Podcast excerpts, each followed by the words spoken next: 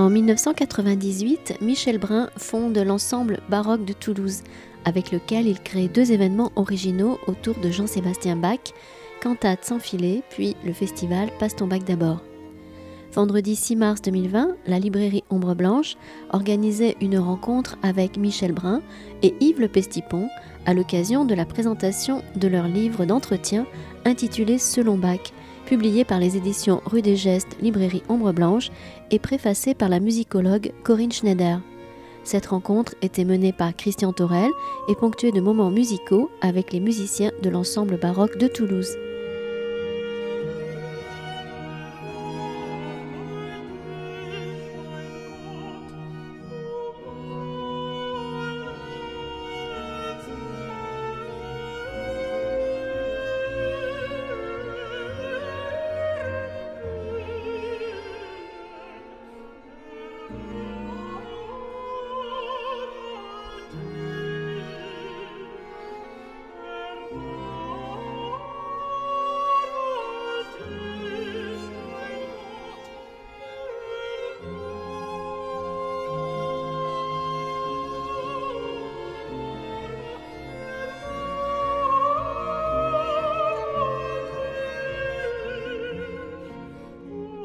Bonsoir. Si tout le monde est prêt, je crois que nous allons, nous allons commencer euh, ce moment, ce moment, voilà, ce moment avec vous deux et avec euh, un peu de musique, avec des musiciens. On ne peut pas parler de musique sans en entendre, hein, finalement. Je ne sais pas comment commencer, si ce n'est peut-être euh, à revenir, si tu me le permettras, des années en arrière. On a eu une rencontre très mystérieuse, hein, ou finalement peut-être très évidente ou naturelle en conduisant nos, filles à l'école. On s'est connus avec euh, Michel euh, de cette manière-là il y a bien longtemps. Et nos filles ont 30 ans, effectivement. Euh, on a entamé une relation amicale qui n'a jamais cessé.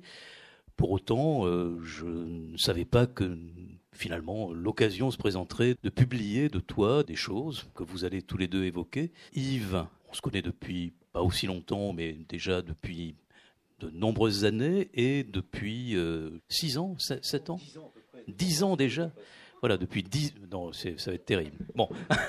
Donc depuis 10 ans déjà, trois lundis, euh, tu animes euh, ces classiques au détail qui te valent un, public de plus en plus important et, puis tu le fais avec beaucoup de, sympathie, de drôlerie d'énergie. Et cette énergie, tu as proposé à Michel de la mettre à disposition d'un entretien que vous avez eu tous les deux de manière très efficace, j'ai l'impression. Vous vous êtes vus euh, un certain nombre de fois, mais tu, vous dirais comment?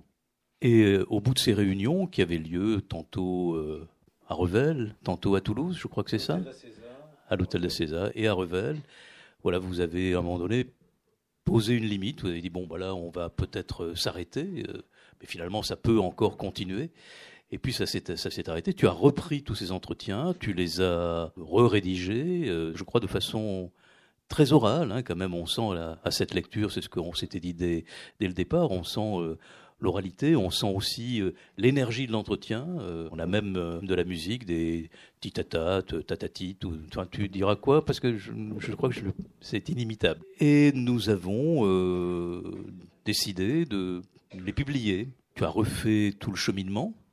Je ne sais pas s'il était vraiment très chronologique ou si tu as recomposé un peu. Mais en tout cas, tout fonctionnait bien et je crois qu'on a fait finalement, il n'y avait pas besoin de correction euh, formidable. Le texte a été, comme on dit dans l'édition, repeigné. Euh, on aura encore des, mauvais plaisants qui nous diront, ben là, il y a une faute d'orthographe. Bon, évidemment, il y a toujours une, mais il y en a deux. Voilà. Bon, très bien. Il y en a trois. Bon, allez, on va, non, mais s'il n'y a pas de coquille, c'est comme dans la musique. S'il n'y a pas de dissonance, s'il n'y a pas d'imperfection, ça ne peut pas marcher. Donc c'est un livre euh, sur la musique baroque, plus exactement, c'est un livre sur Bach, dans lequel euh, tu exprimes ce qui t'a amené à Bach depuis ton enfance et ta jeunesse. Ça, c'est une première partie plus personnelle, enfin, ce sont des premières parties plus, plus personnelles, autour d'une chose centrale qui est euh, formidable et que nous ne commenterons pas ici, ou, on la commentera de, loin. On va regarder euh, ce jardin qui est à l'intérieur de ce livre, euh, peut-être un peu par-dessus le mur, en, le contournant, et on laissera à chacun le soin d'y rentrer hein, dans ce jardin et de l'occuper le temps de la lecture, d'une lecture, de deux lectures, de trois lectures, parce qu'il y a aussi des choses peut-être des fois un peu plus complexe, notamment pour les profanes, puisque tu as voulu parsemer, je crois que c'est une bonne chose, ton livre d'extraits musicaux. Vous vous en expliquerez tous les deux. En tout cas, en tant qu'éditeur de ce livre, nous sommes finalement co-éditeur, mais enfin, il, trouve refuge dans cette maison qui, de temps en temps, ouvre ses portes à la publication et qui s'appelle Rue des Gestes, hein, au, sein de la librairie Ombre Blanche. Moi, je suis très heureux de vous avoir tous les deux ici. Mais je crois qu'on commence en musique avant que vous parliez, c'est ça? Tu peux dire qui? Ça va peut-être vous surprendre, mais nous allons jouer du Bach. Et de Jean-Sébastien Bach, nous allons jouer un mouvement d'une sonate en trio pour orgue comme on n'a pas réussi à faire rentrer l'orgue, on a essayé tout à l'heure, il rentrait pas. Non, en réalité, on a fait une transcription avec mes amis de l'ensemble baroque qui vont me rejoindre, une transcription, quelque chose qui est parfaitement dans l'esprit de Jean-Sébastien Bach. J'en parlerai tout à l'heure, je ne veux pas trop développer à l'instant là-dessus, mais la transcription était évidemment un art extrêmement pratiqué à l'époque, parce qu'à l'époque, on n'avait pas du tout le même sens de, comment on pourrait dire, la propriété intellectuelle, quelque chose comme ça. Et donc, on s'emparait de ses œuvres, des œuvres des autres, et on les, on les triturait, et ça n'avait pas beaucoup d'importance. Personne n'y voyant n'était même plutôt honoré lorsqu'une de, de ses œuvres était transcrite. Donc, nous allons avec euh, Christophe Geiler au violon, Géraldine de Villiers au violoncelle, vous jouez le premier mouvement de la sonate euh, pour orgue en ré mineur, mais que pour la hum, facilité, en particulier de la flûte, nous avons transcrit en mi mineur.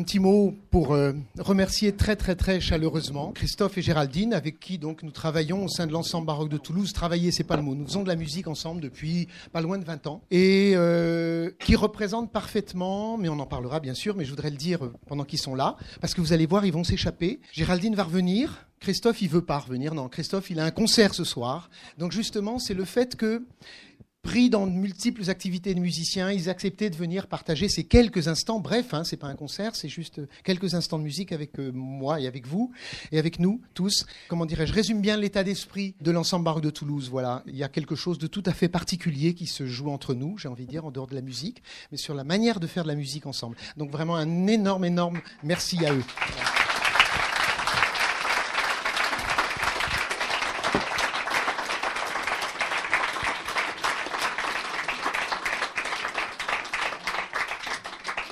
On voit bien euh, des dimensions que vous abordez, hein, que tu abordes particulièrement toi dans tes réponses aux nombreuses questions de, Yves Le Pestipon. C'est à la fois euh, la chance de faire de la musique, mais enfin on n'oublie pas que la musique c'est aussi du c'est du travail, c'est une discipline, et, mais c'est une chance inouïe. En tout cas, pour quelqu'un qui, comme moi, n'a jamais fait, n'a jamais fait qu'en écouter, écouter toute la musique universelle, tout ce que tous ont pu nous, nous donner. Je, vois bien que c'est un univers de travail et de vie formidable. Et, évidemment, euh, ce que tu donnes à voir et à entendre euh, les dimanches des cantates ou euh, dans les journées de Paston-Bac d'abord, on, voit bien que le public apprécie particulièrement.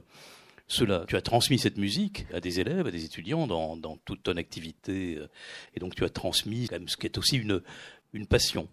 Euh, Passion, c'était d'ailleurs le titre euh, originel euh, de cet ensemble d'entretiens avec Yves Le Pestipon.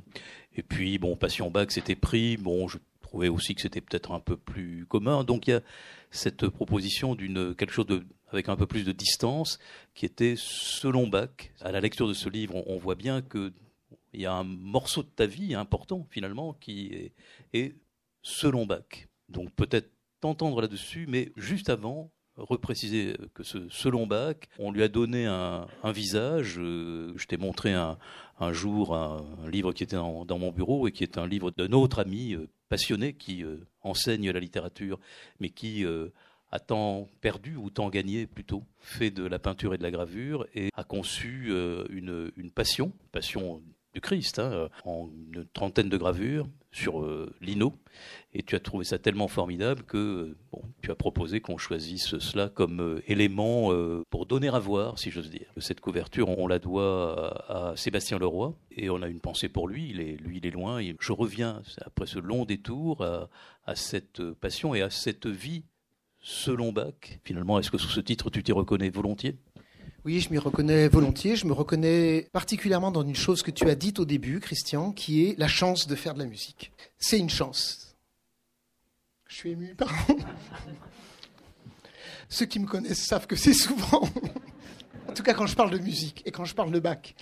Mais là, particulièrement, je le raconte dans le bouquin, donc il est hors de question de raconter tout le bouquin, parce que si on raconte tout, vous n'allez pas l'acheter, donc euh, ça marche pas. Christian m'en voudra beaucoup. Mais là particulièrement, parce que la musique, je le raconte au début du livre, donc a été pour moi une découverte tardive, donc pas du tout, disons, dans la lignée normale du...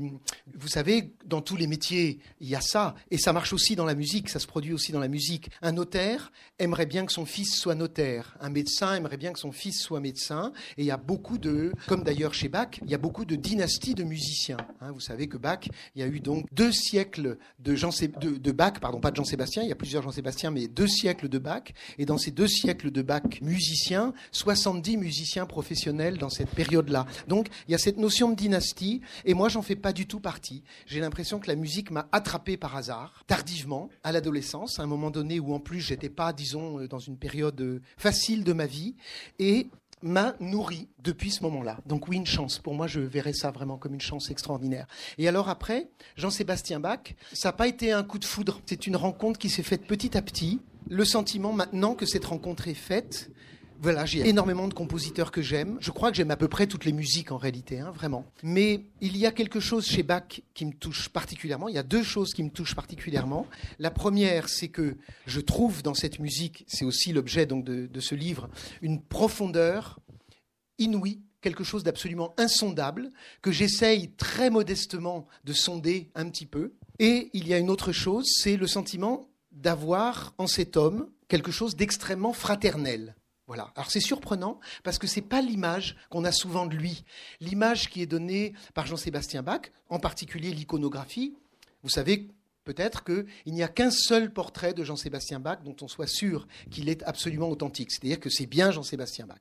Et ce portrait est un portrait qui a été fait à la fin de sa vie. C'est un monsieur assez corpulent qui est depuis plusieurs années cantor à Leipzig, c'est-à-dire un poste assez important, pas extrêmement important, mais assez important, et surtout évidemment qui revêt une charge officielle, quelque chose de très important sur le plan officiel. Et donc il, adopte, et puis c'était peut-être son caractère à ce moment-là, une posture un petit peu rébarbative. Voilà, hein. personnage un peu important, un peu âgé, peut-être fatigué, une vie de labeur comme ça, etc. Et donc, peut-être ce portrait a déteint sur la vision qu'on a de Bach. Mais c'est pas que la vision de l'iconographie. Moi, je lis des artistes parlant de Bach, par exemple, et qui disent Oh là là, moi, Bach, alors, c'est le dernier compositeur que j'ai abordé dans mes études. Moi, j'ai le sentiment exactement contraire. C'est comme un frangin. Voilà, c'est comme un frangin, oh, un petit peu plus doué que moi, on va dire, hein, à peine, mais je n'ai jamais le sentiment que sa musique est intimidante. J'ai au contraire le sentiment que cette musique, qui est donc d'une profondeur incroyable, qui est d'une qualité d'écriture, c'est-à-dire qu'elle peut coller tout le monde sur le plan de la qualité de l'écriture, et puis elle peut provoquer en même temps une émotion immédiate. Et j'ai l'impression que cet homme qui a été capable d'allier ces deux contraires est quelqu'un avec qui j'aimerais aller prendre un pot euh, tous les jours. Voilà. Donc c'est cette chance d'avoir rencontré cet homme, et donc effectivement selon Bach sur ce plan-là. Alors, avoir rencontré cet homme, mais aussi s'être rencontré entre nous et avec Bach. Bon, je vais faire une petite euh, révélation euh, euh, un peu transgenre. Ce livre a cinq pères et deux mères. C'est un peu compliqué. Hein, voilà. Il a deux mamans, en quelque manière. La première, c'est Roselyne, c'est la compagne de Michel, auquel le livre est dédié. Et donc, une condition nécessaire pour que la musique de Bach, jouée par, euh, par Michel, soit en quelque sorte accomplie. Et voilà. Euh, la deuxième condition nécessaire, c'est mon épouse à moi, Marie-France, parce que s'il n'avait pas existé, elle n'avait pas dit un jour, il y a un type qui s'appelle Michel Brun qui fait des cantates sans filet, je ne serais jamais allé le voir. Et donc, une fois que j'ai rencontré Michel Brun, bon, ça a été parce que c'était lui, parce que c'était moi, enfin voilà. On était d'accord, vraiment. Donc, il y a un père qui est là, un père qui est là, un père qui est là. Il y a un père qui est là-haut, ou là-dessous, je ne sais pas, parce qu'on ne sait pas très bien, mais je pense qu'il est plutôt là-haut. C'est Jean-Sébastien Bach, donc qui inspire Michel Brun, qui est à l'intérieur et dehors de Michel Brun. Il y a un autre père très important, parce que sans lui, effectivement, le livre ne serait pas. Ça a commencé comme ça, je parlais un petit peu comme Céline, Louis-Ferdinand Céline. Un jour, je me baladais dans la rue, et soudain, dans une pizzeria, je crois, je vois Michel et Roselyne en train de manger, je crois, une pizza, me semble-t-il, peut-être des lasagnes. Ils me font bonjour, on s'assoit. Michel me dit, j'ai un désir, j'ai un désir comme il est, voilà, j'ai un désir faire un film sur Jean-Sébastien Bach. Alors on s'assoit et on parle un petit peu et je lui dis, je connais un père potentiel de ce film potentiel qui s'appelle Jacques Mitch parce qu'avec lui, bon, j'avais fait des, des, choses, j'étais devenu professeur chasuble dans un film de Jacques Mitch, le fils de Nandertal. Bon, voilà très bien. Et donc euh, on va voir effectivement Jacques Mitch, le cinquième père avec les deux mères, etc. Et euh, je lui dis, bon tiens peut-être bien, et puis on se voit ensemble. On pourrait faire un film sur Jean-Sébastien Bach, sur Michel Brun, l'ensemble rock de Toulouse, etc., etc., etc. Voilà, on est. Enfin voilà. Et là, son enthousiasme n'est plus limité. Il nous commence par lui il faudrait que vous écriviez quelque chose. Et nous, on n'y avait pas vraiment pensé. Et à ce moment-là, sort l'idée entre nous, puisqu'effectivement, il a raison, avant de faire un film, avant de demander des sous pour faire un film, etc., ça serait bien qu'on essaie de mettre nos idées au clair et qu'on se mette à en discuter précisément. Et à ce moment-là est sortie l'idée de pas simplement se dire on est bon, on est bien, on est beau, on s'aime beaucoup, etc., de se dire on va effectivement essayer de réfléchir sur ce qu'on a à dire potentiellement pour un film, mais au fond à ce qu'on a à dire entre nous. Alors ça tombe pas trop mal, parce que lui, il connaît beaucoup de choses en musique, moi je n'y connais vraiment rien, véritablement. Enfin voilà, je suis euh, voilà le public de base des cantates sans filet. Bon, je, sais plus ou moins écrire des livres, mais euh, Michel ne sait pas écrire des livres. Donc entre les deux, on avait des trucs à se dire, et puis on s'est dit, bon, j'avais des, lieux, effectivement, l'hôtel de la César, puisque je, je m'occupe de l'Académie des sciences, et donc on avait des lieux pour discuter, sympathiques, en prenant un verre tranquillement, etc. Et on s'est dit, on va essayer de faire, c'était le conseil de, Jacques Mitch, un certain nombre d'entretiens sur un certain nombre de points qui nous paraissent importants. Il y avait un point qui était très important pour Michel, qui était qu'effectivement, en jouant la Passion selon Saint Matthieu, il y a deux, trois ans maintenant, dans le cadre du festival Passe ton bac d'abord, il avait le sentiment, à mon avis valide, d'avoir fait un certain nombre de découvertes musicologiques, on va dire, musicales, sur la partition, dont il vous parlera tout à l'heure, du plus grand intérêt. Et moi, j'étais assez fasciné par ces découvertes. Et donc, la question, c'était, dans ce livre-là, il faudrait bien parler de ces découvertes. Ça, c'est vraiment, il y a une sorte de, progression, disons, à mon sens, en effet, euh, sur la pensée qu'on peut avoir du travail que fait Jean-Sébastien Bach avec ses partitions et dont les conséquences pour l'interprète que Michel Brun et d'autres interprètes. Donc des choses nouvelles, en quelque manière, évidentes, fascinantes. Mais l'idée de, Jacques Mitch de faire un film. On va pas faire, si on fait un film un jour, un film de musicologie, partition en main pendant deux heures, etc. Il y a aussi effectivement Michel Brun lui-même. Qui est-il?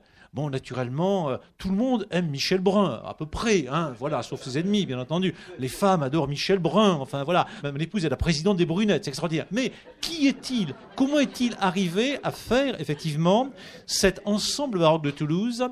Quels sont les enjeux? Pourquoi effectivement il parle de musique comme il le fait, c'est-à-dire pas comme beaucoup de professeurs de musicologie que je connaisse, pas comme certains très grands interprètes qui jouent, etc. Qu'est-ce qu'il fait dans cette intervention? Et donc, au fond du fond, quelle est sa biographie, mais aussi quel est le sens politique, vraiment au sens fort du terme, hein, vraiment, c'est-à-dire quel est le sens en rapport avec la cité de ce qu'il fait. Et là, moi, je me trouvais très d'accord avec lui, mais aussi, au fond, avec euh, Christian, c'est-à-dire effectivement une action dans laquelle on essaie de, diffuser à un très bon niveau, lui musical, moi, moi littéraire, un certain nombre d'idées, de conceptions qui peuvent être travaillées par les étudiants à l'université, etc.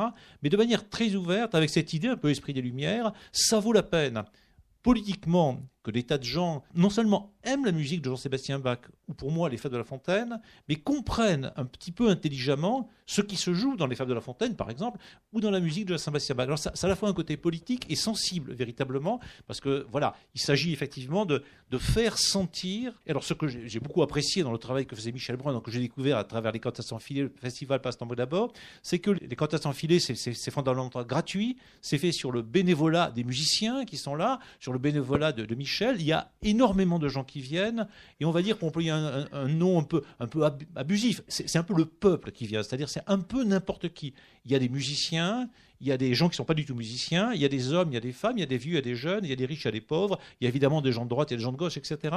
Et donc ça, c'est assez émouvant de voir que pour écouter de la musique on va dire baroque, et puis on reviendra sur cette notion-là, dans une église, etc. Il y a des athées, il y a des pas athées, il y a des vieux, il y a des jeunes, et qu'il y a une sorte de communion qui s'opère, et qui est un peu métaphoriquement analogue à celle de Bach à l'époque, parce que Bach jouait pas nécessairement à Leipzig avec les meilleurs musiciens du temps, pas les meilleurs chanteurs, etc. C'était dans l'improvisation, c'était toujours un peu sans filet. Et donc, il tentait quelque chose qui avait un sens sensible et politique, qui, moi, m'intéressait vraiment. Et on s'est dit, ça vaut la peine de le porter, alors peut-être un jour à l'écran, mais en tout cas, euh, d'abord dans un écrit, parce qu'effectivement, alors là, moi, je crois beaucoup à la littérature, à l'écriture, parce que c'est important de dire les choses, mais c'est aussi les écrire, donc les, reformuler de manière un peu précise, critique et tout ça, est important, non pas parce que ça reste pour l'éternité, c'est un peu vrai, parce que ça va rester pour l'éternité en quelque manière, le, livre est voilà, une sorte d'éternité au moins provisoire, mais en tout cas, effectivement, on peut se replonger dedans en en discutant, et je crois que Michel, il a appris des choses sur lui en faisant le livre, et moi j'ai appris des choses sur moi, c'est-à-dire qu'effectivement, c'est cet exercice, et là, je, reviens un peu sur la citation de Montaigne avec la Boétie, il y a un peu quelque chose comme ça. Il n'est pas Montaigne, je ne suis pas la Boétie, mais il y a quelque chose comme une collaboration à deux où on a tenté d'être plus intelligent à la fin qu'au début. Euh, voilà. C'était possible? Euh, Non. non, parce qu'on est vraiment très bon. sur cette dimension euh, dite politique et avec toute la prévention avec laquelle tu utilises ce terme, et, j'en conviens, mais c'est vrai qu'il y a quelque chose de cet ordre-là qui se passe, bah, parce qu'en moment tu réunis euh, des gens dans un projet momentané, hein, mais avec, j'imagine, euh, l'espoir et même la certitude que ce projet se prolonge, se perpétue, et qu'il porte quelque chose en lui. Et à propos de Bach, tu as cette assertion, c'est... Je crois surtout que Jean-Sébastien Bach est le seul compositeur qui arrive à créer une communauté autour de lui. J'aimerais quand même que tu essayes de nous convaincre euh, qu'il n'y en a vraiment pas d'autres. Alors, on va parler de la communauté à Bayreuth, hein, mais bon, certains pourraient dire quand même, euh, il y a quelque chose qui s'est passé autour de Wagner. Tu cites Beethoven, voilà. Mais c'est vrai, probablement que Bach pourrait être le seul. Alors, est-ce que c'est cette dimension euh, religieuse, hein, avec toute euh, la prévention qu'aujourd'hui on peut avoir à l'égard de ce terme, parce que tu faisais, euh, Yves, allusion à, cette communauté euh, dans la première moitié du XVIIIe autour de Bach, mais enfin quand même c'est dans des conditions beaucoup plus particulières et c'est quand même dans, des églises, il est cantor, il est lié au bon vouloir et, à l'économie de la noblesse qui dirige des, des États. Donc tout cela n'est pas en bas auprès du peuple, l'action n'est quand même pas tout à fait la même. Et puis, euh, bah, tout le monde à la fois, hein, euh, à Leipzig. ouais. Alors oui, je persiste, effectivement, je signe, j'aurais du mal à me contredire. Il, est sorti il y a quelques jours, le bouquin, donc euh, peut-être dans quelques années, je dirais, c'est, un tissu de, de contre-vérité, mais je persiste à penser à cette idée de communauté. Je le prendrais peut-être sous cet angle-là, sous différents angles qui sont des images, tout simplement des images. Pas une théorisation. D'ailleurs, je l'explique dans le livre que je ne suis pas un théoricien, je ne suis pas un universitaire, je ne suis pas un musicologue. Lorsque le mur de Berlin s'est effondré, l'immense violoncelliste Rostropovitch a pris son violoncelle et est venu jouer devant le mur en train de s'effondrer. Voilà. Et qu'est-ce qu'il a joué? Il a joué une suite de Bach. C'est une image parmi d'autres. hein. Là, ces images sublimes et comment dirais-je, symboliquement extrêmement fortes, c'était donc une suite de Bach. Une deuxième image. Donc, pour ceux qui, qui ne le connaissent pas, le festival Passe ton Bach d'abord, qui a lieu en juin, c'est un festival qui dure sur un week-end. Il y a une centaine de concerts qui sont donnés dans ce week-end. Et sur cette centaine de concerts, donc l'idée c'était de créer une effervescence autour de Jean-Sébastien Bach. Dans cette centaine de concerts, il y a environ 40% de ces concerts qui sont donnés par des musiciens qui ne sont pas des musiciens classiques ou baroques, c'est-à-dire pas des musiciens qui jouent Bach strictement comme c'est écrit dans les partitions, mais des musiciens de toutes origines à qui je confie la mission d'interpréter Bach à travers leur propre style musical. Voilà. Alors j'ai rien inventé. Je vais être tout à fait franc. Cette idée de festival m'a été donnée essentiellement par trois musiciens que peut-être certains d'entre vous connaissent. Le premier d'entre eux, entendu en famille, voilà. On écoutait ça chez moi. C'était un monsieur qui est décédé il y a quelques années, il n'y a pas très longtemps, qui s'appelait Jacques Loussier et qui avait formé un groupe qui s'appelait Playback. Playback avec un jeu de mots. J'aime bien parce que j'aime bien les jeux de mots autour de Bach. Ceux qui connaissent le festival le savent. Et ce Jacques Loussier, qui était un pianiste classique à la base, très très bon pianiste, a commencé à adapter Bach en version jazz. Et ce qu'il fait, pour ceux qui le connaissent, alors on trouve maintenant ça très couramment sur YouTube, etc. Il démarre vraiment sur du Bach et il est capable de jouer du Bach. Et il aurait pu jouer du Bach sans rien y changer. Il en a le niveau sans problème. Et soit il part sur une grille d'accords, c'est-à-dire il reprend le déroulé harmonique de la musique de Bach et il se met à improviser dessus en version jazz. Soit carrément, par moment, il, il part complètement dans des délires à l'intérieur d'une pièce de Bach, et puis, sans qu'on sache trop comment, il y revient et son morceau se termine très tranquillement, pam, pim, pim, comme celui qu'on a fait tout à l'heure avec Christophe et Géraldine. Voilà, c'est absolument fabuleux d'inventivité. Alors évidemment, pour les jazzmen actuels, ils voient un peu avec un peu de condescendance parce que si vous voulez, c'est un jazz un petit peu daté. Voilà, c'est le jazz avec euh, contrebasse, batterie. Le batteur se sert essentiellement des ballets. Voilà, ça date un peu. Oui, si on écoute attentivement, qu'on balaye ça et qu'on écoute la qualité de ce que fait Jacques Loussier, c'est incroyable. Il y a un deuxième enregistrement qui date d'à peu près la même période, qui a été fait par les Swingle Singers. Voilà. Et les Swingle Singers, qu'est-ce qu'ils ont fait? Ils ont fait quelque chose de très différent de Jacques Loussier. Ils ont pris Bach et eux, ils n'ont pas changé une note. Mais par contre, ils l'ont attribué à des voix, des voix qui venaient du monde du jazz, et ils les ont chantées en version jazz. Alors, il y a deux choses qui sont absolument passionnantes dans ce travail. La première chose, c'est que donc, c'est une transcription, une transcription qui résiste très bien, évidemment, dans la musique de Bach résiste très bien plutôt à cette transcription. Et la deuxième chose, c'est qu'ils ont fait ça début des années 50, et ils ne savaient pas encore qu'allait se produire, qu'allait venir une vague qui allait être ce qu'on appelait le renouveau de l'interprétation de la musique ancienne, avec la redécouverte des instruments anciens. Donc voilà, comme ceux que nous avons joués tout à l'heure. Donc là, je vous ai joué une flûte qui était exactement de la période de Bach. Enfin, une copie. Parce que les bonnes flûtes de la période de Bach, on ne peut pas les jouer. Parce que comme elles étaient bonnes, elles étaient très jouées à l'époque, et donc comme elles étaient très jouées, elles étaient fendues. Parce que le bois finit par se fendre, même l'ébène qui est très solide. Et donc, il y a eu ce mouvement qui a démarré à peu près à cette période-là. Et très curieusement, ces musiciens qui ont interprété Bach en version jazz, pam pidadam pidadam pidadam, au lieu de, comme on l'entendait avant, ta ti ta ta ti ta ta ti ta ta. D'accord? Je caricature un peu. Hein. Eh bien, ils ont fait partie de ce mouvement de manière non théorique. Ils ont eu l'intuition que la musique baroque dont la musique de Bach, on en reparlera, je crois que c'est un thème qui est cher à Christian, pouvait s'interpréter de manière complètement différente et beaucoup plus dansante, beaucoup plus légère, beaucoup plus rebondissante. Voilà. Et puis il y a un troisième enregistrement, plus récent, qui date des années 90, qui s'appelle Lambarena. Lambarena, c'est un hommage à Albert Schweitzer, qui d'ailleurs va être le patron, le parrain, sous lequel je voudrais placer l'édition 2020 du festival, Passe ton bac d'abord, qui s'appellera Bac Monde. Et ce Albert Schweitzer, c'est un, un jeune homme absolument béni des dieux, très intelligent, beau garçon, né dans une famille aisée, il reçoit une éducation parfaite. À 25 ans, il est euh, diplômé en théologie, en philosophie, et c'est un organiste de niveau professionnel. Il travaille avec les plus grands organismes français. Et à 30 ans, il se dit, ben, peut-être ça rejoint ce que j'ai dit tout à l'heure, ce cadeau. La vie m'a fait un tel cadeau. Pardon.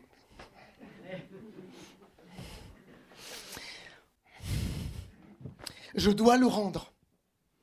Et à 30 ans, il s'est dit comment le rendre? Je vais arrêter ma vie trop facile et il faut que je me mette au service d'une cause. Pardon, excusez-moi. C'est un truc qui m'énerve chez moi, mais j'arrive pas à le changer. Je l'assume. Et donc, il entend un jour une émission de radio qui parle des colonies en Afrique, des colonies dans lesquelles les conditions sanitaires étaient épouvantables pour la population. Et donc, à 30 ans, il se dit, je vais partir en Afrique. Mais si je pars en tant qu'organiste en Afrique, vous voyez l'intérêt hein, pour soigner, aider la population. Donc, à 30 ans, il entreprend des études de médecine. À 37 ans, il est médecin. À 37 ans, il part en Afrique et il fonde à Lambaréné, au Gabon, tout tout petit village gabonais, un dispensaire qui existe encore. Et il a financé les soins qu'il a donnés là-bas, au Gabon, en faisant des tournées d'orgue dans le monde entier. Et il a fini sa vie prix Nobel de la paix, bien mérité, je crois, plus mérité que certains autres en tout cas. Et cet homme a donné donc naissance à cette idée de disque qui s'appelle Lambarena, que je vous invite à découvrir. Pareil, il est, il est en accès libre sur YouTube, qui est absolument bouleversant, qui mélange la musique de Bach, et en particulier de la Passion selon Saint Jean, avec de la musique traditionnelle africaine. Et là, on pourrait se dire, ouais, alors là, artificiel, on peut faire dire ce qu'on veut à tout et inversement. Eh bien, c'est absolument sidérant, mais les deux musiques se rencontrent. Et donc, je rejoins au départ, après ce long détour, la question de Christian.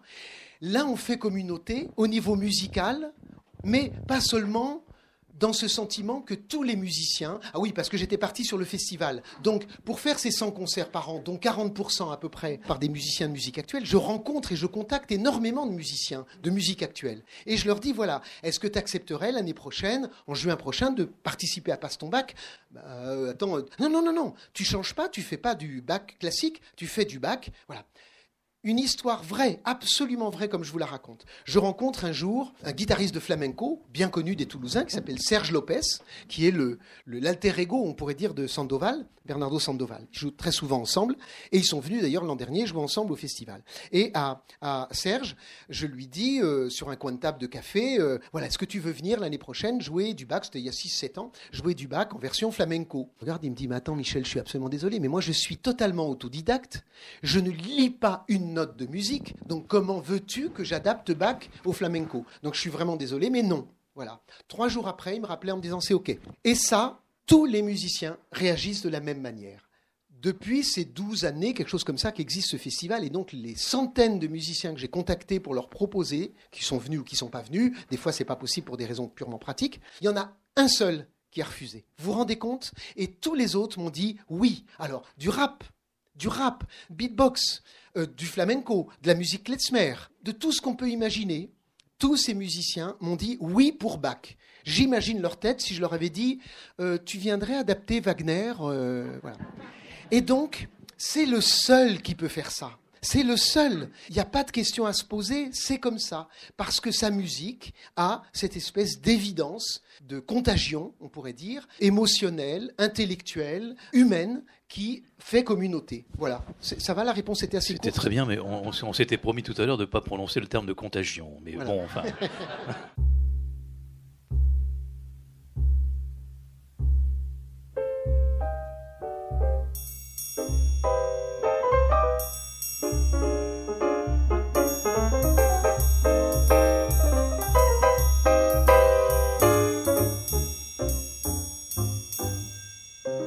Michel Brun à la librairie Ombre Blanche à Toulouse le 6 mars 2020 en compagnie de Yves Le Pestipon pour leur livre d'entretien Selon Bach.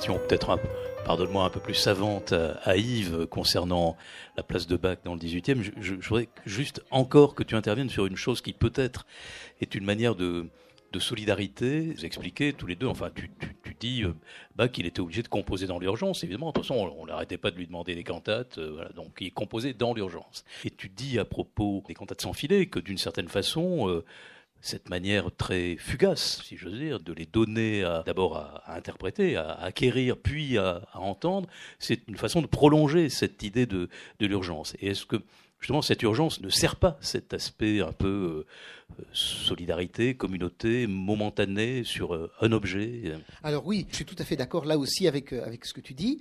Sur le plan de l'urgence, deux, trois petits exemples pour le prouver, parce que c'est facile d'affirmer. Vous savez, une chose qui est très curieuse, bon, Bach, on va dire, est probablement le compositeur le plus connu, le plus apprécié de toute la musique euh, classique occidentale, on pourrait dire, depuis, euh, voilà, depuis la musique euh, de la Renaissance jusqu'à la musique contemporaine. Et pourtant, on ne sait quasiment rien de lui. Il y a une différence avec Shakespeare et avec Homère, c'est qu'on est sûr qu'il a existé. Voilà, ça c'est sûr. Mais par contre, on ne sait rien de lui. On a ce portrait de la fin de sa vie. Il y a pas mal de portraits qui circulent, mais tous sont sujets à caution. On a retrouvé, donc, alors tout à l'heure, Yves m'a dit que ce n'était pas le seul objet, mais moi qui suis allé donc sur les traces de Bach en Allemagne, une poignée de portes de Bach. C'est tout. Et une commode. Voilà. Vous vous rendez compte Le plus grand compositeur peut-être de tous les temps. Bon, je m'en fous, c'est pas le problème, c'est pas une compétition. Hein. Mais en tout cas, cet homme qui rayonne de cette manière-là, on a une poignée de portes et une commode. On n'a pas un seul de ces instruments. Il a dû avoir 20 ou 30 clavecins on n'en a pas retrouvé la trace d'un seul. Voilà. Il y en a probablement qui existent toujours dans des musées, peut-être, etc. Mais on ne sait pas que ça a été les instruments de Bach. Et donc, cet homme, on sait très peu de choses de lui. Mais ce qui est certain, c'est que deux exemples de cette fugacité à l'époque, une seule de ces 300 cantates a été éditée de son vivant. Rendez-vous compte. C'est-à-dire, on commande à Bach une cantate pour la liturgie du prochain dimanche, il l'écrit, le copiste et lui et ses enfants d'ailleurs, parce que c'était euh, évidemment comme ça que ça se passait, la recopie à toute vitesse. Ce sera mon deuxième exemple, j'y reviendrai juste après. Elle est jouée par les musiciens à qui on distribue les parties individuelles. Voilà ce qu'on a joué tout à l'heure. Enfin là, il y a un tout petit bout de musique sur cette feuille, mais les parties individuelles. Et puis, terminées. À tel point que 100 des 300 cantates de Jean-Sébastien Bach ont disparu. Voilà, on ne sait pas où elles sont. Elles ont été perdues, en particulier d'ailleurs au moment de sa succession par un de ses fils, Wilhelm Friedman, qui euh, n'a pas pris le soin d'un autre de ses fils, Carl Philippe Emmanuel, qui lui a été extrêmement précautionneux avec le legs musical. Donc ça, c'est le premier exemple de fugacité. C'est quand même incroyable de se dire ça. Et puis le deuxième exemple, alors c'est pas moi qui le cite, je le cite dans le bouquin, mais je, je le fais parler, c'est John Elliott Gardiner, le grand chef d'orchestre, un des plus grands chefs d'orchestre actuels, toute euh, musique confondue, pas seulement sur Bach d'ailleurs, qui dit, voilà, en voyant un exemplaire d'une partition, donc d'une partie de musicien, hein, c'est-à-dire celle qui est posée sur le pupitre. Le début, la première moitié, est parfaitement écrite, avec cette magnifique écriture de la musique de l'époque, qui est presque de la calligraphie. Hein. c'est plein, c'est délié, etc. Vous savez que Bach allait jusqu'à tracer lui-même ses lignes avec un porte-plume à cinq plumes, il s'était fabriqué, et il traçait donc ses portées. Oui, vous savez tous qu'une portée a cinq lignes quand même, hein, d'accord. Et donc, la première moitié de cet air est magnifiquement écrit. Et la deuxième moitié est quasiment illisible. Alors, on peut évidemment faire plein d'hypothèses. Mais l'hypothèse que fait euh, John Elliott Gardiner, c'est le copiste est en train de recopier la partie pour le oboïste ou pour le flûtiste ou le violoniste qui va jouer. Allez-y, euh, la répétition va commencer, il n'y en a qu'une, elle dure une demi-heure avant qu'on joue la cantate pendant la liturgie. Dépêchez-vous un peu. Et le gars, euh, il termine à toute vitesse et il produit la deuxième partie.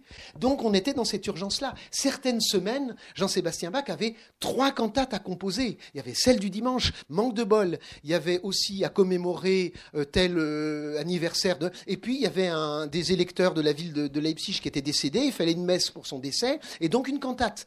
Trois cantates par semaine. Alors évidemment, on peut dire aussi là, ben, il y en a d'autres. Euh, Téléman, 1300 cantates. Donc Bach battu, 1000 de plus. Krieger, plus de 3000 cantates. Krieger et Telemann étaient l'équivalent de Bach dans d'autres villes. Hein. Telemann, c'était à Hambourg, et Krieger, je ne sais plus où, mais c'était des cantors qui donc devaient euh, fournir pour le quotidien de la liturgie. Oui, mais la différence, c'est que les cantates de Telemann, elles durent 5-6 minutes, elles sont consacrées à une voix soliste, un instrument soliste et la basse continue, c'est-à-dire le violoncelle et l'orgue. Alors que Bach, c'est ses œuvres de cette amplitude, de cette profondeur, de cette qualité d'écriture. Il ne lâchait rien là-dessus. Mais, une fois qu'elle était jouée, dans 90% des cas, on était sûr qu'elle serait jamais rejouée, ce qui effectivement s'est trouvé avéré. Donc, cette fugacité à l'époque de Bach, nous, avec Cantate sans filet, on la recrée en faisant une seule répétition, devant le public, hein, en se mettant donc en danger, d'où le sans-filet. Et ben voilà, elles disparaissent après, et peut-être nous ne les rejouerons jamais, peut-être vous ne les réentendrez jamais. Et c'est cette fugacité qu'on retrouve effectivement à travers ce projet. On vient de s'installer dans ce, demi-siècle de première moitié du XVIIIe, euh, et dans cette période où on, on dit finalement c'est la troisième et dernière période de l'époque de la musique dite baroque, euh, le mot étant employé évidemment bien après, mais je pense que nous n'aurons peut-être pas le temps de disserter sur baroque parce que je voudrais quand même que tu prennes un tout petit peu de temps pour le, noyau, le noyau dur du livre et, et, que tu exprimes cette passion pour la passion selon Mathieu. Mais Yves, euh, je reprends ce terme de contamination. Euh, comment Bach, lui, était-il contaminé dans cette première moitié du XVIIIe par les idées qui tout de même se développaient depuis la fin du XVIIe et le tout début du XVIIIe, euh, la philosophie française, la philosophie allemande. Est-ce que tu as une idée de cela et ou est-ce que tu as une idée de cela simplement en, écoutant et en, lisant? Quelqu'un qui est dans un univers euh, encore euh, épris aussi de religion, avec quel sens de l'universalisme et de l'humanisme, mais, tout de même. Là, c'est un, problème, c'est-à-dire que je, ne sais pas et je sais. Enfin, c'est-à-dire, on est devant ce problème qui est effectivement, on ne sait pas grand-chose sur Bach, sur des, des, écrits philosophiques, moraux de Bach, etc. Alors, ce qu'on peut dire, c'est deux ou trois choses cependant assez claires. Euh, c'est qu'effectivement, Bach, c'est le XVIIIe siècle, la première moitié du XVIIIe siècle, donc l'installation des Lumières, véritablement. Bach, du point de vue des philosophes français, des penseurs français et anglais et hollandais, c'est extrêmement loin, véritablement. Bon, aussi bien du point de vue des idées générales. Bon, euh, c'est une chose bien connue qu'au XVIIIe siècle, en France en particulier, les, églises se vident, les abbayes sont de plus en plus désertées, etc. Euh, qu'il y a la critique, euh, ce qu'on appelle la, crise de la conscience européenne au début du XVIIIe siècle, des idées religieuses, Bayle, etc., et bien d'autres, Voltaire, bien entendu. Et, donc, Bach est manifestement très loin de cela. Du point de vue de la musique, bon, on a entendu parler de Rameau, du neveu de Rameau peut-être, enfin de, de Diderot, de ces gens-là. Il y a des critiques, des discussions en France sur la musique française ou la musique italienne pas la musique de Jean-Sébastien Bach. Hein, voilà, il n'arrive pas au cœur des discussions véritablement. Je dois ajouter encore un élément, c'est que du point de vue des Français, mais aussi du point de vue des Anglais, en gros, les Allemands, c'est des barbares. Hein, voilà. Si vous vous souvenez, par exemple, du début de, Candide, de, Voltaire, Cunégonde et Candide sont chassés du, château du baron de Tundertentronck, voilà, c'est-à-dire un coup de pied au cul. Mais euh, le baron de Tundertentronck, ça, ça veut dire le, coin des, crétins, quoi. Voilà, voilà. La, civilisation, elle est à Londres, elle est à Paris, enfin voilà, bien entendu. Voilà, un petit mot pour compléter ce que, dit, ce que dit Yves. C'est Frédéric II de Prusse, donc euh, le roi bien connu, qui a eu comme d'ailleurs comme musicien de cour Carl Philippe Emmanuel Bach, un des fils de Jean-Sébastien Bach, parlait euh, couramment français à sa cour parce que c'est lui qui le disait. Hein, je ne me permettrai pas. L'allemand est une langue juste bonne pour les palefreniers. Voilà, vous vous rendez compte? Et donc on parlait français, alors un français petit nègre, si je puis dire, excusez-moi, surtout en ayant parlé tout à l'heure de voilà, mais un français extrêmement euh, euh, adapté à l'allemand, mais un français, un vrai despote éclairé comme il l'était, parlait français et pas allemand. Voilà, c'était la bonne époque pour nous, effectivement, c'est-à-dire les rois des puissances européennes parlaient français et Frédéric II, effectivement, écrivait en français, faisait des vers français, assez mauvais, il faut dire. Enfin, il avait comme professeur Voltaire, etc. Et donc, effectivement, Bach est à l'extérieur des airs de la grande culture européenne, il est à l'extérieur des cercles de pensée de philosophie, il est à l'extérieur de la langue de la pensée, qui est le français, mais il est à l'extérieur aussi des zones économiques en train de se développer, en gros l'Angleterre, et puis les Pays-Bas, enfin ce qu'on appelle maintenant les Pays-Bas, etc. Donc il est à l'extérieur, c'est un marginal, un provincial, etc. Alors en plus, en prime, effectivement, L'essentiel de la musique de Bach, c'est de la musique religieuse, et pas de la musique religieuse, on va dire, de salon, de décorum, de quelqu'un qui n'y croit pas vraiment, qui à la rigueur fait euh, deux ou trois petites passions comme ça parce que c'est à la mode et parce que les curés payent ou les pasteurs. Mais manifestement, et alors là, c'est vraiment le mot passion est important, c'est-à-dire que Bach, évidemment, adhère et fait adhérer son public à l'idée de la passion. Michel et moi, qui ne sommes pas des, militants catholiques ou des militants protestants particuliers, on aime cette musique-là, on est bouleversé par elle en l'extérieur même de nos convictions religieuses, plus ou moins absentes ou molles, enfin peu importe, d'accord, voilà. Et là, il y a quelque chose de particulier, puisque effectivement, Bach est à l'inverse du mouvement, disons, des Lumières, apparemment, qui est celui d'une déchristianisation générale en France, en Angleterre et autres. Il est, euh, voilà, de l'autre côté. Alors, d'un côté, donc, il est comme à l'extérieur, effectivement, de cette époque euh, qu'on appelle des Lumières, et puis en même temps, quand on écoute la musique de Bach, quand on regarde un petit peu ce qu'on peut savoir de lui, on s'aperçoit que, euh, bien qu'il ne soit jamais venu à Paris, bien qu'il ne soit pas allé à Londres, enfin, dans, les endroits de, la civilisation de l'époque, voilà, bien qu'il n'ait jamais rencontré Voltaire, bien qu'il n'ait pas fait du tout ce qu'a fait Adam Smith autour des 1760, quand il vient à Toulouse, il va rencontrer, etc., un tas de gens à Paris, etc. Donc, jamais il ne fait ça, il ne connaît pas tous ces gens-là, il ne cherche pas même à les connaître. Eh bien, en réalité, Bach, par ailleurs, a une culture musicale, en particulier considérable des siècles récents. Il connaît très bien la musique italienne il connaît très bien l'œuvre de Vivaldi, il est au courant des derniers airs à la mode. Et là, Michel fait souvent ressentir, effectivement, les cantates sans filet, qu'au milieu de, textes religieux, de, chansons religieuses, il y a soudain une petite mélodie qui semble être comme, la dernière chanson de rap de l'époque. Alors évidemment, il n'y a pas du rap, c'est vraiment le dernier truc, un petit peu comme ça, qui vient de sortir et qui a une sorte, effectivement, par exemple, dans la cantate du café, que j'aime bien prendre comme exemple, le café est un produit nouveau à ce moment-là, et c'est aussi l'objet d'un débat philosophique. Faut-il prendre ou ne pas prendre du café, etc., se réunir avec le café, etc. Donc il fait un texte, un texte et aussi une cantate là-dessus, qui est une sorte de cantate et d'anticantate, qui est complètement 18e siècle. Donc on a un personnage qui est, on va dire, provincial, enfermé dans l'église protestante, etc., dans la religion, dans, dans tout ce que l'on veut, voilà, et qui est en partie, en partie, loin des querelles à la mode du temps entre la musique française et la musique italienne, mais il connaît tout ça il connaît tout cela musicalement et on va dire euh, manifestement, euh, intellectuellement, philosophiquement. Il pense vraiment autour de tout ça, même s'il n'a pas fait d'écrit philosophique. Donc on a un personnage assez paradoxal. Alors on l'appelle souvent un musicien baroque. Alors je vais quand même dire un mot sur ce mot-là, puisque c'est aussi l'ensemble baroque de Toulouse. Alors on sait bien que c'est une étiquette, hein, voilà, parce que pour les littéraires, par exemple, la littérature baroque, c'est plutôt la littérature du début du XVIIe siècle, hein, des gens comme Saint-Amand ou bien d'autres, Cyrano de Bergerac. Pour les musiciens, c'est un espace un peu plus vaste. On ne va pas avoir le même mot pour baroque quand on parle des peintres ou quand on parle chose. Et puis je peux dire que tel ou tel personnage que je rencontre dans la rue est baroque ou n'est pas baroque. Hein. Baroque, ça vient d'un mot portugais qui veut dire une perle dissymétrique. Simplement, cette étiquette, elle s'est plus ou moins imposée au XIXe siècle euh, pour, disons, une partie de la musique, une partie de la peinture, une partie de la littérature, avec des débats hein, sur les dates, on n'est pas du tout d'accord. Simplement parce qu'en gros, au XIXe siècle, la science en général, la science en particulier géologique, paléontologique, astronomique, la biologie, s'est mis à faire des classifications extrêmement précises. Il y a les lamellibranches, il y a les céphalopodes, etc., etc. Et la passion a été, à la fin du XVIIIe siècle, XIXe, de, de classer. Et donc, on va dire, les études d'histoire de l'art en général, c'est-à-dire l'histoire de la musique, l'histoire de la littérature, l'histoire de la peinture, l'histoire de la sculpture, etc., c'est prise aussi de passion pour l'idée qu'il faudrait bien qu'il y ait des classifications très claires. L'art roman, l'art gothique, l'art classique, l'art baroque, etc., etc., les précieux et tout ça. Et on s'est mis à mettre des étiquettes de tous les côtés qui ont toujours une pertinence, qui permettent de faire des dissertations pour les étudiants d'école normale supérieure d'agrégation. Cet auteur est-il classique ou baroque, ou etc., est-ce précieux ou pas précieux, qui permettent d'y voir un peu clair. Hein. C'est la fonction des classifications dans tous les domaines. Vous savez, vous avez un livre magnifique de Pérec qui s'appelle Pensée classée eh je peux difficilement penser sans classer. Mais dès que je classe, il y a toujours une zone où je pense un peu faux. Voilà. Et donc, l'étiquette baroque, elle a sa validité, mais évidemment, Bach ne savait pas qu'il était un musicien baroque, bien entendu. Probablement, il aurait été en désaccord avec cette étiquette. Si on avait dit, Monsieur Bach, vous êtes baroque, comme Rubin, c'est un baroque, ou comme je ne sais pas qui est baroque, il n'aurait pas vu le rapport. Mais, euh, naturellement, Molière ne savait pas qu'il était un écrivain classique.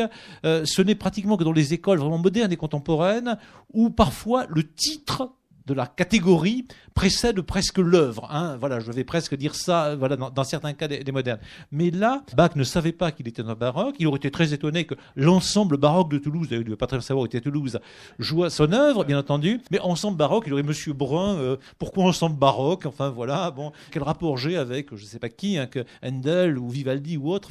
il aurait difficilement vu la catégorie très claire, mais pour nous, elle fonctionne, bien entendu. Pour nous, elle fonctionne. Pour l'orchestre baroque de Montauban, je crois, pour l'ensemble baroque de Toulouse, on voit à peu près ce que ça veut dire, mais c'est pas tout à fait juste. Et en même temps, c'est un peu juste parce que quelque part, on peut se dire que le festival passe ton bac d'abord comme c'est un peu n'importe quoi, on va dire, hein, il a dit avec des guitaristes, enfin n'importe quoi, il peut y avoir des rappeurs cette année, je sais pas, c'est un peu n'importe quoi. C'est un festival, on va dire, qui a une sorte de dissymétrie, hein, qui, est, presque trop gros, qui est pas assez gros, qui, fait intervenir des choses et des lieux qu'on n'attendrait pas vraiment.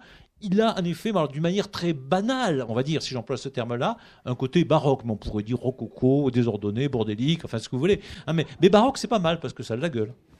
Hein, voilà. C'est mieux que bordélique pour un titre euh, sur une affiche. Bon. Ensemble bordélique de Toulouse, c'est sûr que ça. je, je le sentais pas. Voilà. Juste pour euh, pour compléter, peut-être terminer là-dessus, le mot baroque accolé à la musique date de 1950. Voilà. Donc c'est extrêmement tardif. Hein. C'est extrêmement tardif. Enfin, c'est deux siècles après la mort de Jean-Sébastien Bach. Donc euh, effectivement, aucun des compositeurs de ce temps-là ne, ne, pouvait imaginer qu'on leur accolerait ce mot-là, bien sûr. Et nous avons effectivement connu euh, les débuts de cet engouement pour la musique dite baroque, en tout cas exécutée avec des instruments autres que les instruments euh, contemporains, modernes, euh, et particulièrement, c'est juste pour saluer ici euh, cet ensemble, les Sacs Boutiers, qui est un des tout premiers ensembles français que tu salues au détour d'un entretien. Pour terminer, parce que le temps avance, et je voudrais que tu en viennes autant que faire se peut, en essayant de contenir ton émotion. Je suis un homme, non? Voilà, donc la, la Passion selon oui. Matthieu, donc ce grand œuvre qui est un, un tout d'immense humanité et à la fois euh, de tragédie, mais aussi de lumière, de noirceur, mais de, de, de cette expression euh, du très grand humanisme qu'on trouve dans toute la musique de Bach, mais probablement particulièrement là, et assorti de, entre guillemets, euh, découvertes que tu as faites au sein même de ce qui est donné à lire, c'est-à-dire la partition. Tout à fait. Alors, euh, quand il a dit tu vas essayer de te contenir, j'ai cru qu'il allait dire en temps de parole. Donc ça, c'est le truc. Euh, c'était en temps, c'est bon. Jusqu'à on a juste très très très, très tard. Mon émotion, oui, parce que j'ai voilà. Oui, cette passion selon saint Matthieu. Alors voilà, il s'est passé cette chose particulière, la passion selon saint Matthieu. Évidemment, pour nous tous, les musiciens euh, qui jouons Bach, la Passion selon saint Matthieu, il y a quelque chose de mythique dans cette œuvre. Moi, je l'ai rencontré, c'est de la même manière que je parlais du fait que j'ai rencontré la musique en général tardivement. J'ai rencontré la Passion selon saint Matthieu assez tardivement, d'une manière tout à fait extraordinaire. Là, c'était un coup de foudre, vraiment. C'est-à-dire, je me rappelle très bien, je le raconte dans le bouquin, que un soir, en rentrant de mes cours de professeur de, musique dans la région parisienne, donc, j'allume la radio et là, une œuvre que je ne connaissais pas. J'ai honte de le dire parce que j'avais 22, 23, 24 ans je sais pas, mais j'étais pas encore tombé en bachitude, si je puis dire. Je pratiquais Bach, évidemment, mais parmi tellement d'autres compositeurs, et essentiellement d'ailleurs, parce qu'étant flûtiste, il a écrit pour la flûte, donc mes professeurs m'avaient fait jouer du Bach, voilà. Mais je peux pas dire que j'avais rencontré, enfin la totalité, j'avais rencontré le cœur de sa musique, voilà. Donc j'entends cette œuvre et je reste scotché. Je parle volontairement de transistor, parce que ça veut dire, par là c'était un transistor, ce qu'on appelait un transistor à l'époque, ça veut dire le son était vraiment pas bon, hein, mais il n'empêche, impossible d'arrêter, voilà, scotché par ce qui se passait, qui dépassait tout ce que j'avais entendu. Voilà. Et puis, fin du concert, on désannonce, comme on dit, à la radio, la passion selon saint Matthieu de Bach, euh, faite par etc., etc. Bien. Voilà. Et puis, ça reste dans un coin de ma tête comme ça. Bien. Arrive donc cette aventure avec l'ensemble baroque de Toulouse, avec Bach, puisque dès la fondation de l'ensemble baroque de Toulouse, il y a 20 ans, nous avions eu l'intention de faire une intégrale des cantates de Bach, qui devait s'appeler à l'époque le Printemps des cantates. Et nous ne l'avons pas fait au début, nous l'avons fait quelques années plus tard. Et puis, un jour, arrive enfin la possibilité, grâce au succès en particulier du festival, passe ton bac d'abord, la possibilité de faire la passion selon saint Matthieu. Pourquoi grâce au succès? Parce que tout simplement, monter la passion selon saint Matthieu, c'est s'attaquer vraiment à quelque chose d'énorme. Bien sûr sur l'œuvre, le contenu artistique, mais aussi tout simplement sur l'objet. C'est la seule œuvre de Bach et une des seules de l'époque qui est composée pour deux ensembles complets qui participent au même concert, ce que Bach a appelé dans sa partition des chorus, ce qui veut dire un chœur, un orchestre et un groupe de solistes. Il y en a deux. D'accord? Donc voilà, ça coûte des sous, ça coûte plus cher que quand il n'y en a qu'un. Je raconte dans le livre que le premier concert de cantate de Bach qu'on a donné, on avait choisi la cantate 4, la cantate 61 et la cantate 196. Alors vous allez vous dire, oh là là, quelle réflexion musicologique, ces cantates ont-elles? Non, c'était les trois seules cantates de Bach où il n'y a que des cordes et ça coûte moins cher. Voilà. Et donc, quand on monte la passion selon saint Matthieu, il n'y a pas de doute que ça ne peut arriver qu'à un certain moment où on a une certaine, comment dirais sécurité sur le plan financier du fait de cet investissement important. Bien. Donc, on décide de monter la passion selon saint Matthieu. Et là, qu'est-ce que je fais en tant que musicien, en tant que chef d'orchestre?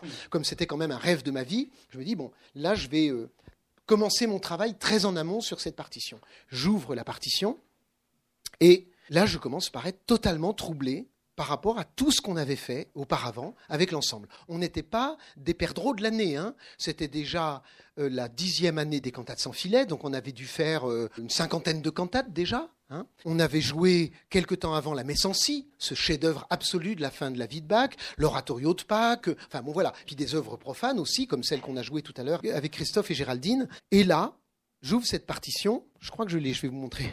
J'ouvre cette partition, donc euh, assez euh, volumineuse, magnifique, très belle édition. Berenreiter, un éditeur allemand de qualité extraordinaire, qui a fait un travail euh, éditorial extraordinaire. Voilà.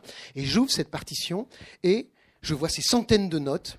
Et là, je ne comprends pas comment ça marche. Voilà le départ, mon point de départ pour la découverte de la passion selon saint Matthieu. C'est-à-dire que quand on pratique un musicien, donc en l'occurrence Bach, on est habitué à un certain mode d'écriture, on va dire. Hein. Et ça, je crois que c'est valable dans tous les arts, c'est-à-dire les peintres, on reconnaît une griffe de peintre, voilà. Alors après, bon, c'est pas toujours facile. Hein. La vente du Caravage à Toulouse euh, nous montre que il peut y avoir débat d'experts et désaccords, etc., etc. Mais enfin, en tout cas, ce qui est sûr, c'est que ça peut être du Caravage. C'est pas comme si on présentait brusquement un tableau, je sais pas, de Delacroix et on dit ça, c'est du Caravage.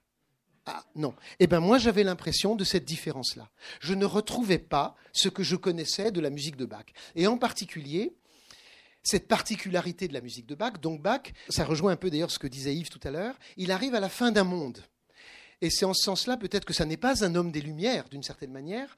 Il arrive à la fin du monde, cet aboutissement de tout ce travail sur la musique polyphonique qu'il a précédé. Polyphonique, poly, plusieurs, phonique, voix. Donc cette musique a plusieurs voix, cet empilement des voix, hein, qu'on appelle aussi le contrepoint. Et il est le plus grand génie de ce mode d'écriture du contrepoint, et il en est l'aboutissement et la fin. Après lui, le contrepoint ne disparaît pas, mais ne devient plus l'alpha et l'oméga de l'écriture musicale. On écoute la Messancy, œuvre plus tardive que la Passion selon saint Matthieu, et c'est écrit strictement sur l'écriture du contrepoint. À la grande joie des choristes de l'ensemble baroque de Toulouse, dont je vois certains visages ici, ça regorge de fugues. Fugue, c'est quoi? Ben voilà, c'est cet art d'entremêler les voix. Hein. Chacune suit son propre chemin et toutes ces voix entremêlées, jusqu'à 6, 7, 8 parfois, ont leur propre logique individuelle. On pourrait presque les jouer toutes seules et elles seraient belles toutes seules. Et puis quand elles empilent les unes sur les autres, ça fonctionne encore et c'est aussi beau. D'accord? Donc c'est un art évidemment extrêmement difficile, extrêmement complexe, dans lequel Bach était donc parvenu à une sorte d'apothéose. Et là, rien. Il y a en tout dans la Passion selon saint Matthieu, donc cette grosse partition que je vous ai montrée, il y a deux très très courts passages de contrepoint. En tout. Alors si on les met bout à bout et qu'on les minute, allez, 30 secondes. 3 heures de musique, 30 secondes de contrepoint. Chez le spécialiste mondial du contrepoint. Et donc, je ne comprenais pas cette œuvre, je ne savais pas, en tant que musicien, en tant que chef d'orchestre, je ne savais pas comment la travailler, par quel bout la prendre pour réussir à me présenter devant les musiciens, devant les choristes, et à leur apporter quelque chose d'intéressant. La chance que j'avais, c'est que je me suis pris très tôt, et les choses font leur chemin. On ne sait pas comment. À force peut-être euh, de temps, de temps perdu, je crois beaucoup au temps perdu, hein, bien sûr. Vous savez, je me rappelle de cette phrase célèbre, je ne dirai pas de qui, mais vous repenserez peut-être à lui, qui disait Moi, j'aimerais bien des chercheurs qui trouvent. Voilà.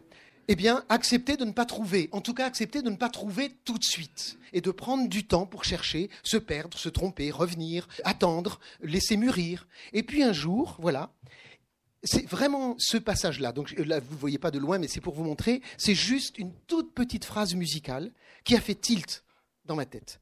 Alors cette phrase musicale, je vais appeler Bénédicte, on va vous la jouer. Bénédicte, c'est donc euh, la flûtiste de l'ensemble baroque de Toulouse depuis sa création également. Et donc cette phrase musicale, elle, cette particularité. Bach l'a écrite, cette phrase, pour deux flûtes et basse continue, ce qu'on appelle basse continue, c'est donc l'instrument que joue Géraldine.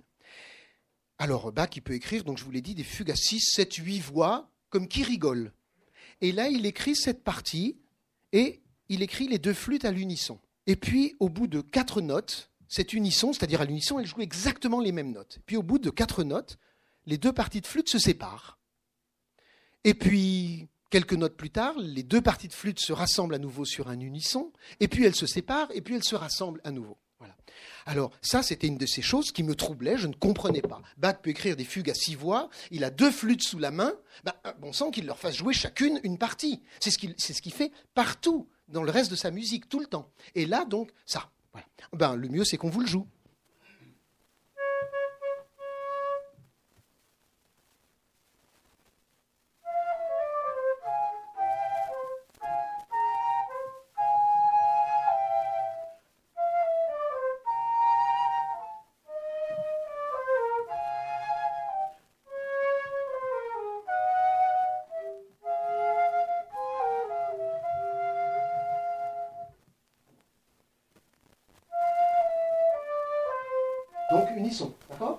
Qu'il n'y a qu'une seule flûte. C'est ça que veut dire un unisson,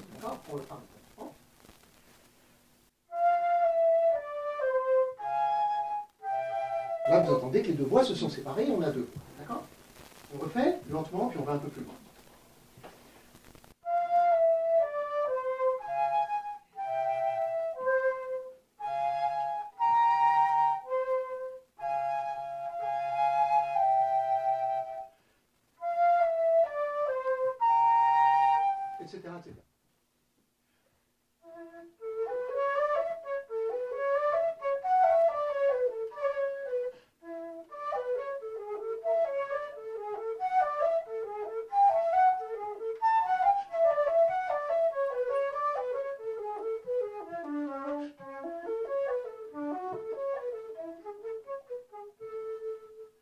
L'intensité musicale que j'avais ressentie jeune homme en découvrant cette œuvre, comment dirais-je? C'est comme un, turbo, vous voyez, dans un moteur.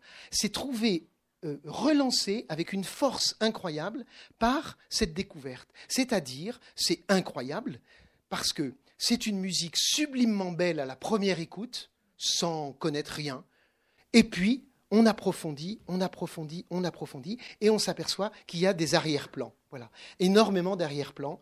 Au fond, tout est pensé dans cette musique pour nous faire ressentir la force de ce texte. Et j'en terminerai en disant, effectivement, Christian a parlé de son aspect religieux. Enfin, l'aspect religieux de la Passion, c'est la moindre des choses quand même. Et j'avoue, et je le dis d'ailleurs dans le livre, je, trouve que je ne suis pas croyant. J'ai été totalement bouleversé par cette œuvre, et y compris sur un plan spirituel. Allez y comprendre quelque chose. Alors donc dans le livre, je fais part de quelques-unes de ces découvertes, mais bien sûr, je, je voulais absolument pas que ce livre revête un aspect encyclopédique, tout ce que Brun a découvert dans la Passion. C'est juste pour vous montrer un certain nombre de choses. Et comme j'ai confiance en vous, les lecteurs potentiels de ce livre, j'ai donc mis des extraits musicaux écrits parce que je pense que même quelqu'un qui ne lit pas du tout la musique peut comprendre la musique en la voyant. Disons que seul non, mais le texte, ce que j'explique, et l'exemple musical, les deux, je suis persuadé que ça participe d'une compréhension intime des choses. Parce que la musique, vraiment, n'est pas réservée au seul docteur de Molière. Voilà, hein, surtout pas. Encore quelques, d'abord, des informations. Il y a une cantate sans filet dimanche Cantate sans filet dimanche, donc comme d'habitude à Saint-Exupère à 17h. Répétition publique pour ceux qui ne connaissent pas le projet jusqu'à 18h30.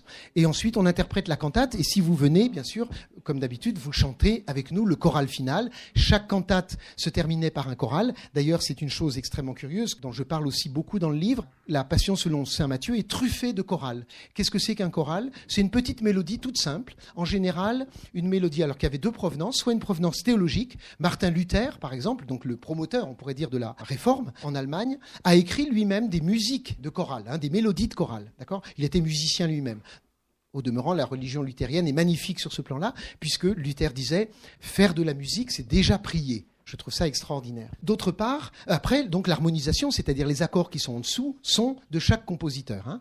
Et Bach a harmonisé lui-même ses chorales. Et puis la deuxième provenance de ces mélodies, bah, des fois, c'est des petites mélodies profanes qui, par euh, les hasards de la vie et de l'existence, sont rentrées dans le cadre liturgique. Par exemple, le choral que Bach utilise huit fois dans la cantate selon saint Matthieu, harmonisé bien sûr à chaque fois de manière différente, pour que chaque harmonisation s'adapte au contexte du moment de la passion. Mais huit fois la même mélodie, bah, en réalité, je ne sais pas s'il le savait, mais c'est une petite chanson populaire qui dit mon cœur est troublé par une tendre jeune fille. Voilà. Et ça, ça date de deux siècles environ avant Jean-Sébastien Bach. Et cette petite chanson populaire a fini par un, cheminement curieux, par se retrouver au cœur de la passion. Voilà. Deuxième annonce, Yves Le Pestipon reçoit avec nous, avec la librairie, un grand spécialiste, le plus grand spécialiste de la littérature russe, qui est d'ailleurs commencé à, à Toulouse dans les années 60, c'est Georges Niva. Ce sera à l'hôtel d'Acésa, c'est mardi à 17h. Voilà. La littérature, c'est la civilisation russe. Et c'est dans le cadre des musicales franco-russes euh, que je voudrais faire quelques remerciements. Tout d'abord, euh, euh, évidemment, les, deux auteurs de ce livre qui ont donné à la librairie l'occasion, là aussi, de, participer à une chose qui est d'un ordre et local et universel, comme dirait Miguel Torga. Je voudrais aussi remercier Pascal Marange de Petit Papier qui en a fait la maquette, évidemment Sébastien Leroy pour la couverture qu'on a évoquée tout à l'heure. Je voudrais aussi dire que Corinne Schneider, qui a fait la préface de ce livre de façon euh, tout à fait sympathique à la demande de Michel Brun. Corinne Schneider sera présente à la librairie, mais surtout pour les deux journées de Passe ton bac d'abord au mois de juin. Comme vous le savez, Corinne Schneider anime tous les dimanches matins la grande émission sur Jean-Sébastien Bach depuis déjà bien quelques années. Ce dimanche matin, c'est quelque chose d'un peu, d'un peu miraculeux entre Corinne Schneider et, Christian Merlin. Voilà. Donc, écoutez cette, cette émission à, à 9h le dimanche et venez l'entendre 13 et 14 et donc elle, elle sera présente ici pour une rencontre. Nous recevrons d'ailleurs pour cette édition de Passe ton d'abord un jeune auteur qui a publié son, son premier roman aux éditions Corti et qui est une une espèce de fiction un peu méditative euh, sur euh, la jeunesse de Bach et sur un, pèlerinage que Bach a, fait d'ailleurs en visite euh, à Buxtehude, pour lequel il, avait une admiration sans borne. Voilà.